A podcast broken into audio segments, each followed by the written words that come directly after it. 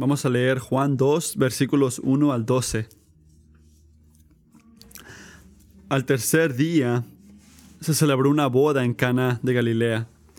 Estaba ahí la madre de Jesús. También Jesús fue invitado a la boda con sus discípulos. Cuando se acabó el vino, la madre de Jesús le dijo, no tienen vino. Y Jesús le dijo, mujer, ¿qué nos interesa a ti y a mí? Todavía no había llegado mi hora. Su madre le dijo a los que servían, hagan todo lo que él les diga. Y había ahí seis tinajas de piedra, puestas para ser usadas en el rito de la purificación de los judíos. En cada una cabían dos o tres cántaros. Jesús les dijo, llenen de agua las tinajas. Y las llenaron hasta el borde. Entonces les dijo, saquen ahora un poco y llévenlo al mayordomo. Y se lo llevaron. El mayordomo probó el agua convertida en vino sin saber de dónde era. Pero los que la servían, que habían sacado el agua, lo sabían. Entonces el mayordomo llamó al novio y le dijo, Todo hombre sirve primero el vino bueno, y, y cuando ya han tomado bastante, entonces el inferior, pero tú has guardado hasta ahora el vino bueno. Este principio de sus señales hizo Jesús en Caná de Galilea y manifestó su gloria, y sus discípulos creyeron en él.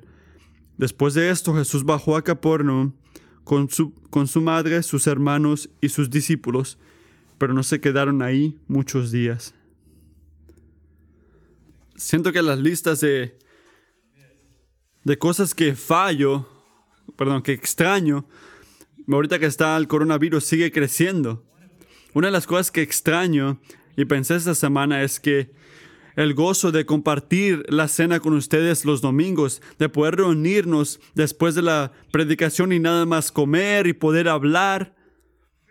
La comida es un gran regalo de Dios y creo que por eso lo extrañamos.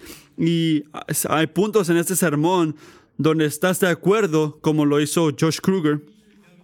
Debes de saber que estás invitado a decir amén, a gritar amén o decir aleluya o expresarte puedes hacer esto porque yo estoy convencido que la comida es un gran, una gran bendición de Dios. Así, así está, me gusta. Vamos a comer, dicen todos ahora. Y cuando estamos comiendo juntos, no nada más comiendo, pero al, hartándonos, el gozo que sentimos en esto es nada más una probadita de lo que será en el cielo. Y no nada más hablo de lo que se va a comer. Estoy hablando de, todo, lo completo. La conversación, eh, la risa, el agradecimiento. Todo celebra la bondad de Dios. Así que para no perder su atención en este sermón, quiero que piensen ahora conmigo en la mejor cena. Sé que es peligroso, Chris. Pero la mejor cena que han comido. Piensen en la mejor cena que han comido.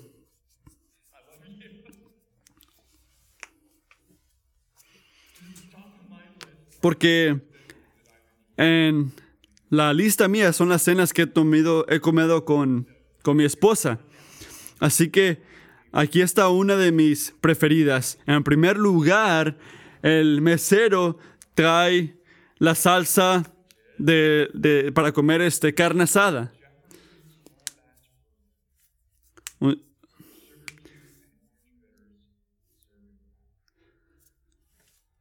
Y también una bebida que me encanta beber a mí.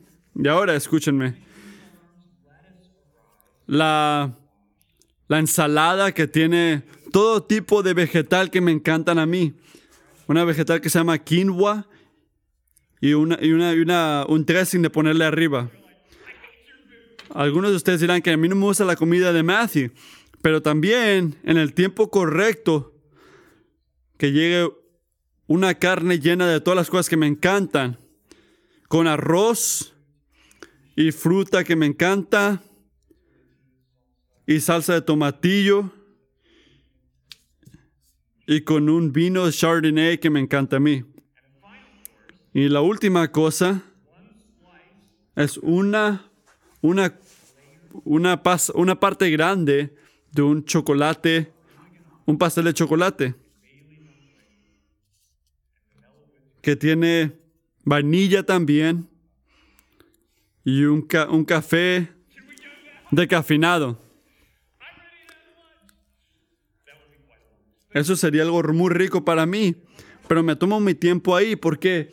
Porque estas son las tardes que queremos que no terminen, donde tenemos la mejor comida, lo que nos encanta comer. Han tenido eso las cosas que no quieren que terminen y en dos semanas, perdón, dos horas o tres horas se pasan. No nada más estamos comiendo, estamos hartándonos en comida rica. Es un regalo tan bueno, pero lo que lo, lo, que lo hace increíble es que comer así en esta vida punta o señala algo más grande. Y lo que quiero que hagan es que me escuchen de cómo el profeta Isaías describe el gozo de vida con Jesucristo en el nuevo cielo y nueva tierra. Isaías 25, 25 dice, el Señor de los ejércitos prepara en este monte para todos los pueblos un banquete de manjares suculentos, un banquete de vino añejo, pedazos escogidos de tu, tuátano y un vino añejo refinado, y destruirá en este monte la cobertura de, que cubre todos los, los pueblos el velo que está extendido sobre todas las naciones. Él destruirá la muerte para siempre. El Señor Dios enjugará las lágrimas de todos los rostros y quitará el oprobio de su pueblo de sobre toda la tierra, porque el Señor ha hablado, y en aquel día se dirá, este es nuestro Dios, a quien hemos esperado para que nos salvara. Este es el Señor, a quien hemos esperado. Regocijémonos y alegrémonos en su salvación. Lo hemos esperado.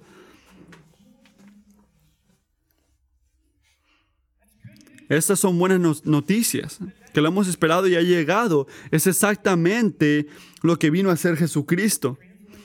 La traducción, Jesús vino para hacerte alegre, para darte gozo.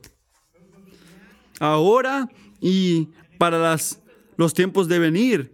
Y si has estado con nos- nosotros mientras predicamos el Evangelio de Juan, el domingo pasado aprendimos que para ser cristiano es conocer y seguir a Jesús.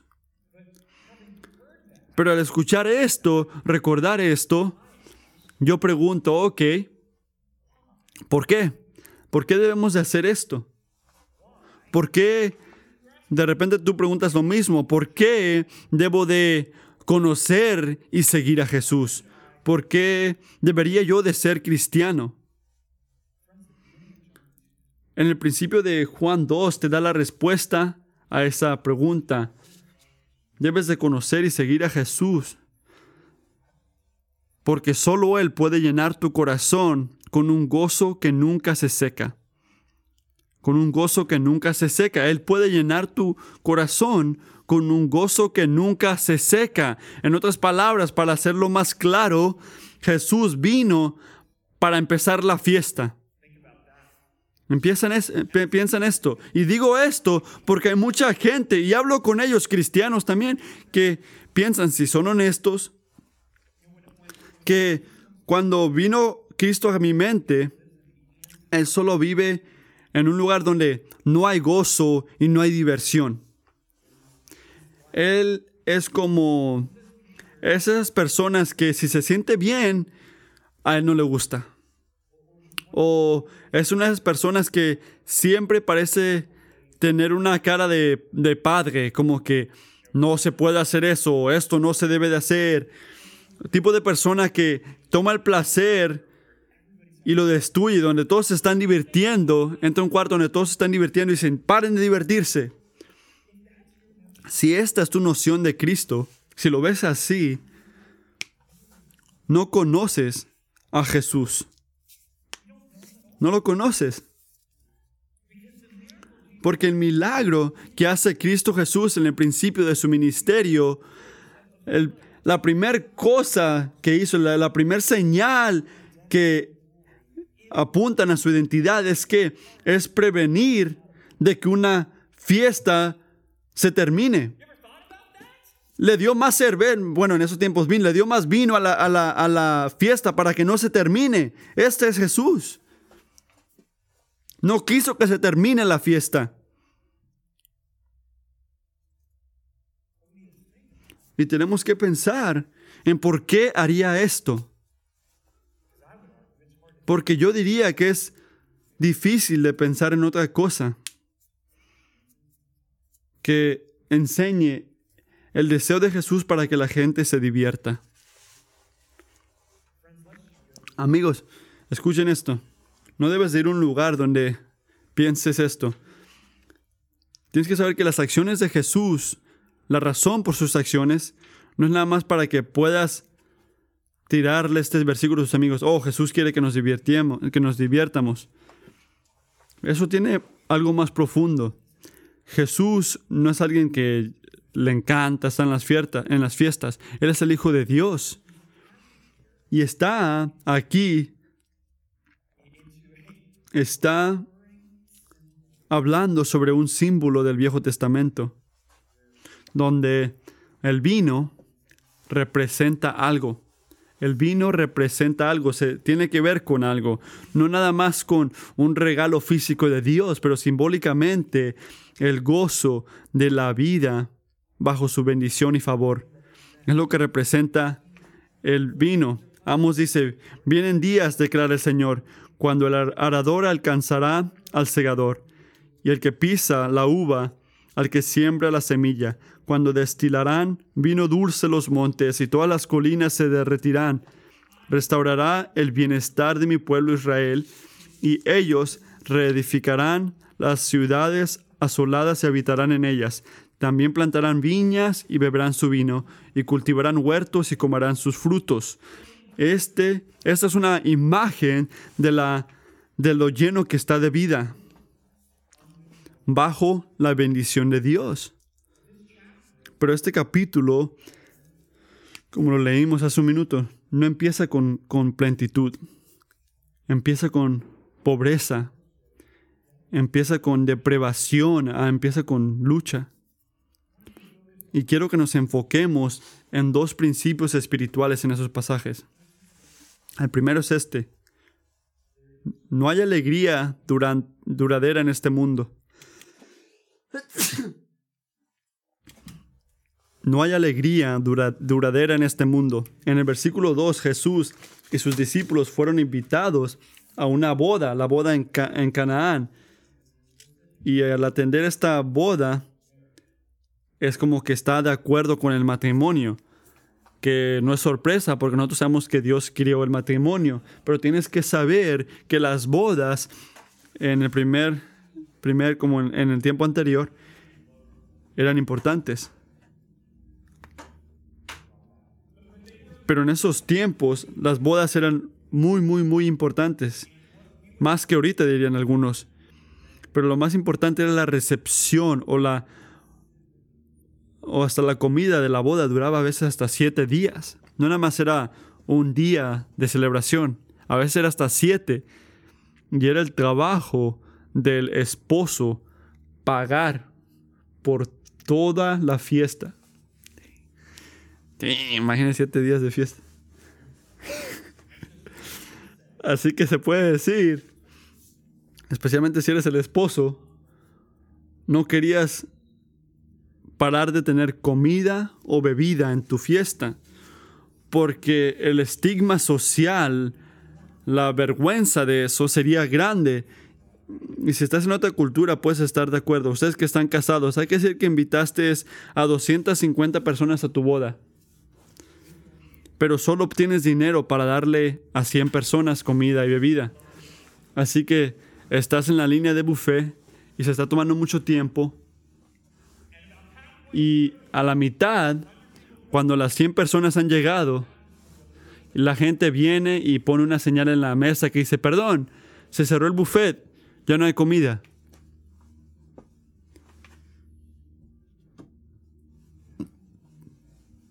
Sería raro eso, vergonzoso. No quieres que eso ocurra en tu boda. Y hay un estigma con esto, no sería muy este, bienvenido. Y la madre de Jesús, María, fue invitada a esta boda. Y parece que ella era un familiar porque ella aprendió, ella supo de estas noticias que, hey, ya no hay comida, perdón, ya no hay bebida. Así que, ¿qué hace la madre de Jesús? Le dice, no tienen vino. ¿Qué es qué? Una declaración de verdad física. Ya no hay vino. Están vacíos. Pero es una imagen profunda también de la realidad espiritual. De la condición humana separada de Dios porque cada cisterna de placer en este mundo está quebrantada. Cada cisterna está quebrada, eventualmente se seca. Toma el gozo de salud física. De repente te gozas en esta, yo soy, yo soy una, una bestia en el gimnasio, o, o te crees guapo o hermosa. Y de repente, cuando creces, cuando eres mayor, la edad y la enfermedad va a quitarte eso. Eso va a ocurrir. ¿Qué tal el gozo de, de tener cosas materiales, materiales y la prosperidad? De repente no te afectó el coronavirus o tu negocio está al 100. Eso todo se va a quedar atrás cuando fallezcas. Ya has notado que hasta ahorita, antes de morir, Todas estas cosas nunca es suficiente. Nunca es suficiente. ¿Qué ocurre? Te dan un aumento, sube tu manera de vivir y qué? ¿Quieres más? Una y otra vez. Nuestros corazones nunca están satisfechos. Y si dices, ok, Matthew, yo entiendo esto, no, no, no es en mi dinero, no es en mi salud, mi gozo está en lo que yo puedo cumplir. Bueno, ¿has hablado con alguien que está cuidando a un padre o un esposo o una esposa que tiene Alzheimer's? ¿O que tiene demencia? Eventualmente perdemos eso también. Pero al decir esto, puedo escuchar la objeción de decir, ok Matthew, te doy el placer de este mundo que no duda aquí, pero ahorita lo tengo. Así que, ¿por qué no, por qué no gozarme mientras lo tengo? Amigo, considera esto. Y por favor, considérenlo. Últimamente, últimamente lo que necesitamos, lo que necesitamos en nuestras vidas para sentirnos llenos es el gozo de tener una relación íntima con Dios. Y escucha como el profeta Isaías describe la profundidad de la lucha que tienen todos los que están separados de Dios y caen bajo su juicio.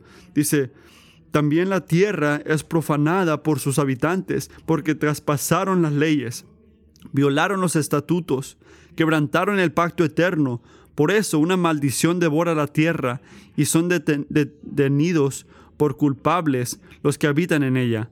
No beben vino con canción, el licor es amargo a los que lo beben. Derriban hasta la ciudad del caos. Toda casa está cerrada para que no entre nadie. Hay clamor en las calles por falta de vino. Toda alegría se convierte en tinieblas. desterrado está el júbilo de la tierra. Desterrado está el júbilo de la tierra. La alegría del mundo se desapareció. La ausencia del vino en la Biblia es una imagen, es un símbolo de la ausencia del gozo. Lo vemos aquí en Isaías y lo vemos también en Juan, que cuando no hay vino se va el gozo. Y igual es la relación con Dios. No vas a poder tener gozo si no tienes tu relación con Dios. Y no hay una lucha, un sufrimiento más grande que estar separado de Dios. Y no tienes que ser cristiano para saber esto. No, no asumo que eres cristiano al venir aquí. Y no creo que tienes que ser cristiano para saber que tan siquiera, tan siquiera la segunda parte de lo que dije es verdad. Porque creo que algunos de ustedes lo están probando ahorita, lo amargo, que no importa dónde vas, no importa lo que hagas, no importa cuánto puedas cumplir o cuánto puedas hacer, si eres honesto, nunca estás satisfecho. Y si algo, el vacío que sientes está creciendo, cada vez que cumples algo te sientes más vacío porque la obra, la obra requerida para hacer la siguiente cosa sigue creciendo, es más y más difícil. Así que esa pregunta en tu mente, ¿algún día estaré alegre? ¿Algún día seré alegre? Porque cada vez que siento, ya, ya, ya lo tengo, ya, ya la libré, ya veo la, la alegría, ¡pum!, se desaparece. Es como tierra en tu mano. Amigo, sí, estás luchando con esta pregunta en este momento. Esto es un regalo de Dios. Porque eso te alerta y te lleva a entender que solo Cristo Jesús puede llenar ese vacío. Es la razón por la que vino. Miren el versículo 4. Jesús le dijo a su madre esto, mujer, ¿qué nos interesa esto a ti y a mí? Todavía no ha llegado mi hora todavía no ha llegado mi hora. Esa frase es, está llena en el Evangelio de Juan. Lo vemos una y otra vez. En Juan 12, 12 se dice que se refiere a la crucifixión de Cristo Jesús. La hora cuando su alma recibe el juicio de Dios por nuestros pecados. Porque en esa hora, en su muerte, va a ser una manera para que podamos unirnos con Dios. Va a tomar nuestros pecados va a restaurar la relación con Dios. Así que cuando Jesús le dijo a su madre, de repente se te hace raro, algo medio duro, dirían algunos. ¿Qué tiene que ver conmigo?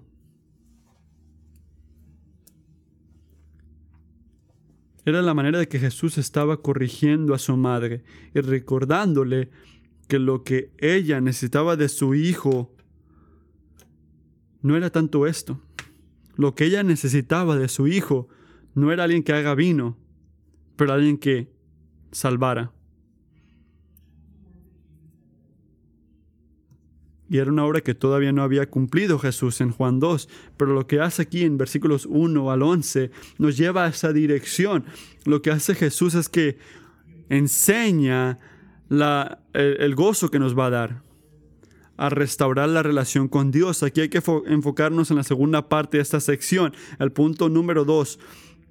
Así que el primero era, no hay alegría duradera en este mundo, no hay vino, pues. Es el, el punto número dos es, el gozo eterno se encuentra en Jesús. Miren el versículo 6. Jesús ve seis tinajas de piedra que lo que dice Juan que es para el rito de purificación de los judíos. Ah, escuchen, en el Viejo Testamento, las leyes en esos tiempos que hacían los religiosos en ese tiempo enfatizaban la prioridad de ah, purificarnos en ceremonias como lavarte la mano antes de comer. Esto ya lleva tiempo. O los predicadores bañarse antes de predicar en el templo. Todos esos ritos le recordaban a los judíos día tras día de una necesidad más profunda. Y era su necesidad interna de ser purificado por sus pecados. Así que Jesús le dice a los siervos que llenen estas tinajas de agua y después que en el versículo 8 dice que saquen ahora un poco y llévenlo al mayordomo. Y el mayordomo probó el agua convertida en vino y probó un vino que era superior a todo lo que ha probado antes de este momento. El versículo 10 dice, el mayordomo le dice al esposo, todo hombre sirve primero el vino bueno y cuando ya han tomado bastante, entonces el inferior. Entendemos esto, pero tú has guardado hasta ahora el vino bueno. Puedes imaginarte cómo el esposo se queda ahí. Gracias. ¿Qué haces ahí? ¿No fuiste tú? Me puedo imaginar su, su cara. Es un milagro. A través de, del poder de su palabra se hizo. Jesús ni lo tocó. No, no, notaron esto, no, no, le oró, no oró sobre el agua, simplemente se hizo. Puede decirte quién es este Jesús.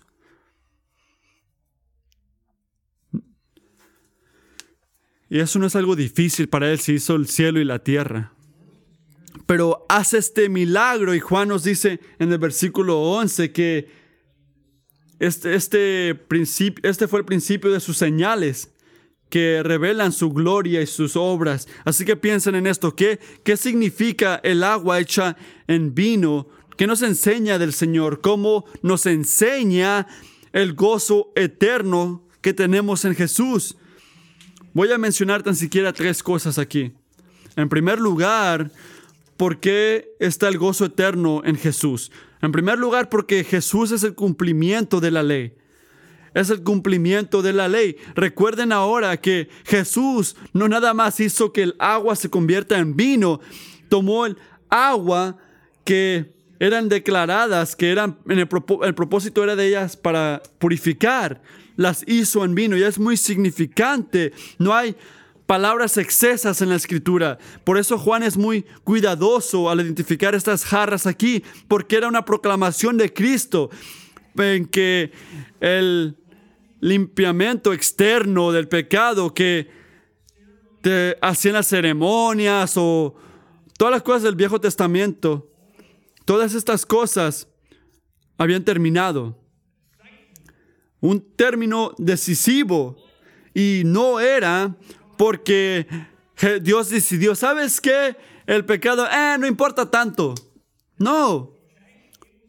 Fue porque el sacrificio que iba a hacer Jesús, que estaba a punto de cumplir el poder de su sangre derramada, iba a comprobar ser suficiente para limpiarnos de nuestros pecados una y otra vez. Así que cuando Jesús convierte el agua de purificación en un vino de celebración, es su manera de decir, escuchen, todos estos rituales, todos estos sacrificios, todas estas ceremonias bajo el Viejo Testamento, todas estas cosas guían hacia mí.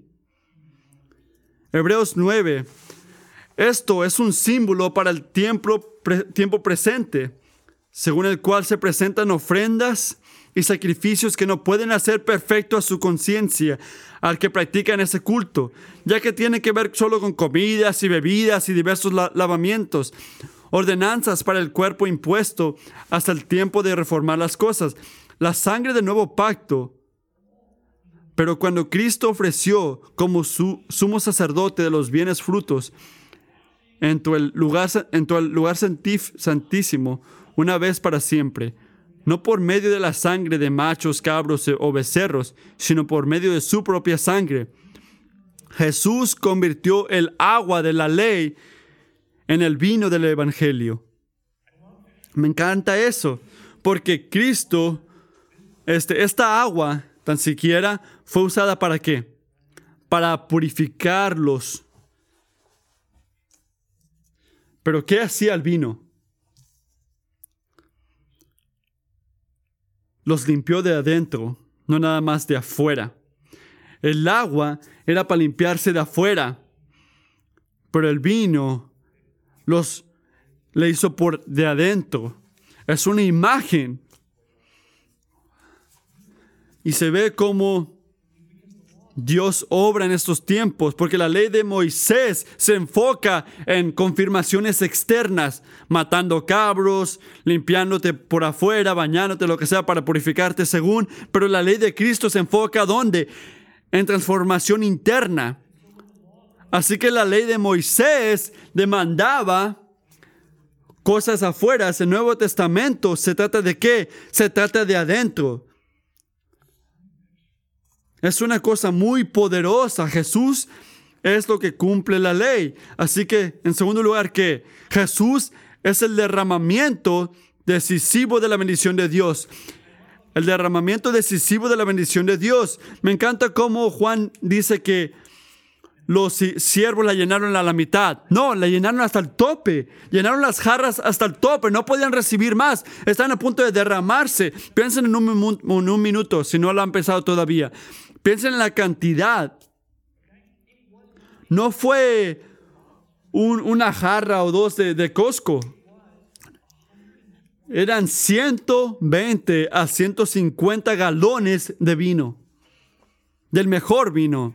Y si haces la matemática, eso es el mismo volumen de 8 a 10 este, jarrones de cerveza. Los jarrones grandes. Así que claramente, barriles, perdón. Así que claramente no estamos hablando de un especial antes de llegar a casa que ven en las tiendas. No, estamos hablando de una, una, una fiesta grande. ¿Quién llega a una fiesta con 8 a 10 barriles de cerveza? 150 galones de vino. ¿Qué nos dice esto? ¿Que Dios le gusta tomar? No. Nos dice que Dios es alguien grande.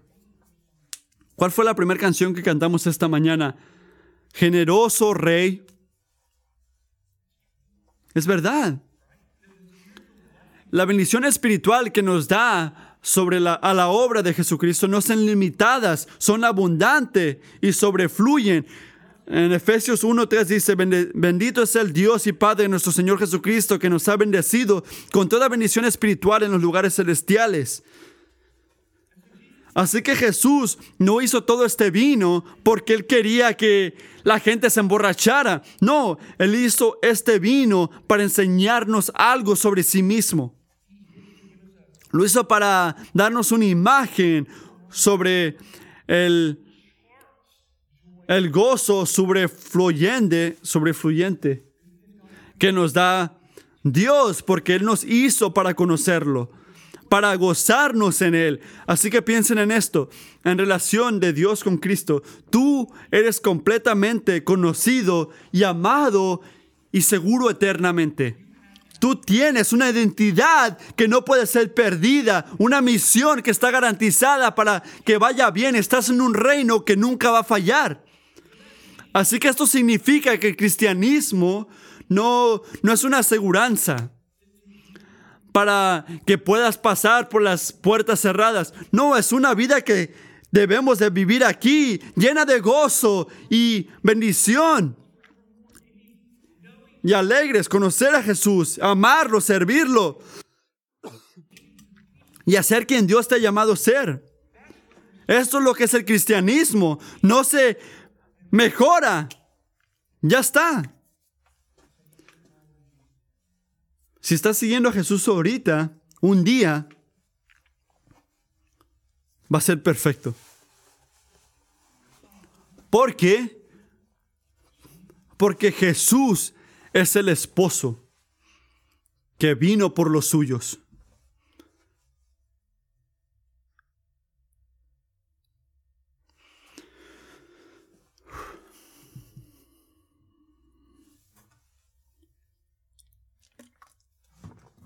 Yo oro que muchas veces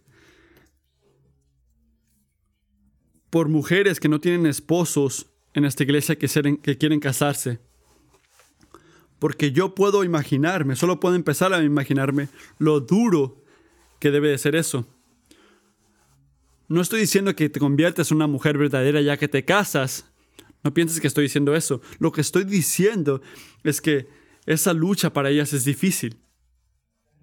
Y si esta eres tú, mi amiga, mi hermana, quiero que sepas que está, hay, verdad en estos, versículos para tu corazón.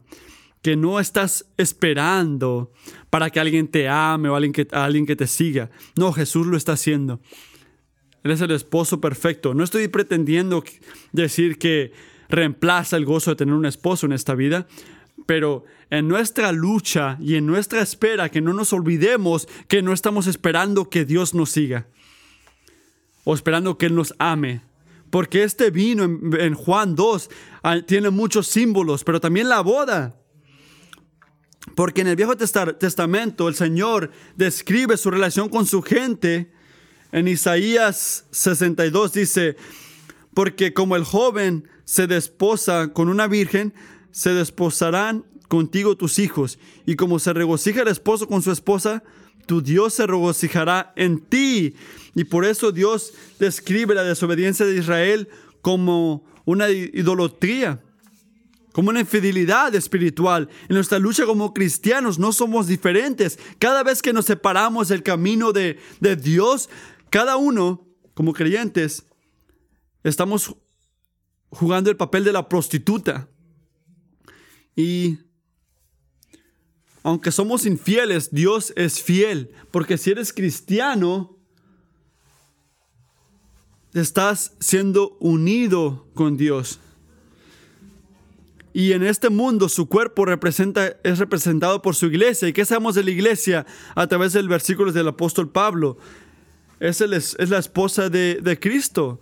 Y adivina qué, si eres parte de la iglesia local, de la esposa de Dios, contrario a lo que ves en el internet, Jesús no está en el negocio de tratar mal a su esposa.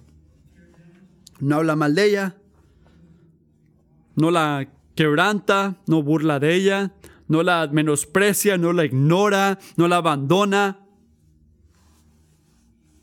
Y tampoco lo deberías, hacer tú. Jesús nos cuida, nos ama, nos tesora hasta el día que Él regrese para llevarnos a casas con Él.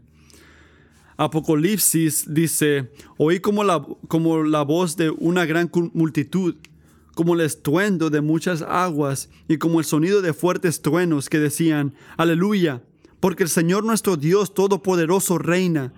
Regocijémonos y alegrémonos y démosle a Él la gloria, porque las bodas del Cordero han llegado a su esposa, se ha preparado y a ella le fue concedido vestirse de lino fino, resplandeciente y limpio, porque las acciones justas de los santos son el lino fino.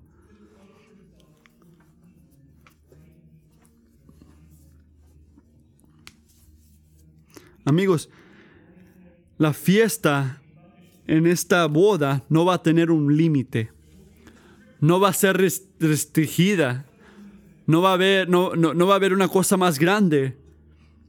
Y ciertamente no vamos a, a fallar de tener vino, va a haber vino suficiente. Así que si eres cristiano, hasta ahorita Jesús está obrando en ti. Individualmente, obrando corporalmente también para prepararnos para ese día como su esposa se preparó para su esposo. Piensen en esto, las cosas más grandes que vemos aquí. Es la manera que Jesús protege a esta esposa de que no la humillen. El vino que él proveyó ese día protegió la humillación que iba a recibir este esposo por no tener suficiente vino. Y protegió su debilidad, de su lucha. Y Jesús hizo exactamente lo mismo por nosotros su salvación, su bendición, su gozo nos llena a nosotros y sobrepasa nuestra pobreza, nuestro pecado, igual como el, mar cubre, cubre, una, cubre la tierra, igual hace la bendición de Dios. Él nos siguió, Él nos limpió. Eso le costó la vida y el precio que Él pagó para hacer esto en la cruz nos revela la profundidad de su amor. ¿Y por qué? Y por eso vamos a la cruz cada vez que las luchas de este mundo nos llenan. O nos quieren quitar nuestro gozo porque cuando vemos la cruz vemos a alguien que nos ama y que murió por nosotros, que vino para atrás y enseñar que nada nos va a separar del amor de Dios. Esa es tu herencia si te separas del pecado y sigues a Jesús. Así que para concluir todo este pasaje, piénsalo así, muy simple. Cuando María declara, no hay vino, no tienen vino, la verdad de nuestro es la verdad de nuestra condición separada de Dios. Somos vacíos. Pero el mayordomo declaró, aguardaron el, el, vino bueno hasta ahorita. Vemos el gozo de lo que Dios va a hacer en nuestros corazones y va a cumplir que somos amados más allá de lo que nos podemos imaginar. Este es el Evangelio. Así que, ¿por qué deberemos escoger de amar y seguir a Jesús? Es porque Jesús vino para llenarte con un gozo que nunca va a secarse. Él cumple la ley, Él nos da la bendición de Dios, Él es el esposo que viene por los suyos. Gózate en Él. Y, tienes que saber que no hay ninguna otra manera, no hay ninguna manera de ver la fidelidad y amor de Dios que el gozo que podemos tener como su gente. Y me encanta cómo J.C. Ryle, un escritor, escribió esto. El cristiano que camina por la tierra con un rostro tan melancólico, melancólico, como si estuviera asistiendo a un funeral, daña la causa del Evangelio. Un espíritu alegre y bondadoso es una gran recomendación para el creyente. Es una verdadera desgracia para el cristiano cuando un cristiano no puede sonreír. En Cristo, no importa lo que ocurrió la semana pasada, lo que va a ocurrir esta semana, tienes una razón para sonreír, para gozarte. No, ¿y cómo estás? Ah, más o menos. No, un gozo genuino viene de conocer y tener relación con Cristo. Así que mi oración es, mientras respondemos en cántico, es que Él pueda ayudarte a gozarte, a gozarte en Él. Y recordar que no se te olvide que en Jesús la fiesta ya empezó. Vamos a orar.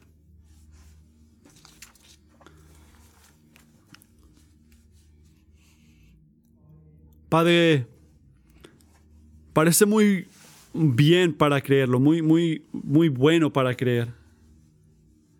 Que tú veniste para llenarnos de gozo. Por nuestra lucha con el pecado, hay tantas cosas en este mundo que nos encontramos siguiendo cisternas quebrantadas. Padre, oro que a través de este pasaje nos recuerdes que Solo tú, solo tú nos puedes dar vino. Vino de gozo y de vida, de bendición, a través de una relación restaurada con Dios. Perdónanos donde hemos seguido estas cisternas quebrantadas esta semana, en una relación que tenemos en nuestros trabajos, en nuestra imagen, en las redes sociales en nuestras finanzas. Y oro que nos des un hambre y un gozo en el vino, el vino de vida que solo tú puedes dar. Jesús, gracias que no nada más eres verdad, pero estás alegre y satisfecho al salvarnos y te pido que nos fortalezcas mientras nos preparamos a cantar. En Cristo Jesús, amén.